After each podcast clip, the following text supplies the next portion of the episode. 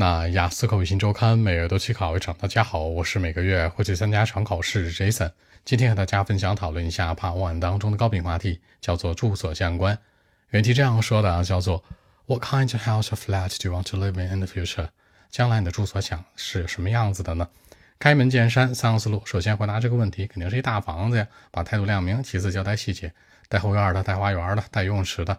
有三个以上的卧室，两个以上的客房，是吧？还有一超大的起居室这种的，把这些细节带入。第三结尾做个引导，强调我喜欢和家人住，不想自己住，因为这样大房子自己住多吓人呀，是吧？跟家人一起多温馨呀。这样来看，三者贯穿回答符合逻辑。首先呢，回答问题大房子，其次交代交代细节，第三结尾做个引导，三者贯穿符合逻辑。话不多讲，五秒钟看一下今天内容该如何过渡出来。Well, actually, I'm in a big house with a backyard swimming pool. I mean, that would be perfect to me. a garden might be better for me, you know. I love it. For me, I'll have like more than three or four bedrooms at a time, two guest room, a super big uh, living room. By the way, the location, I mean, I should be on the suburb, not in the city center. You know, I love quiet life. More importantly, for me, I hope that I could live with my parents. I mean, I don't want to live independently.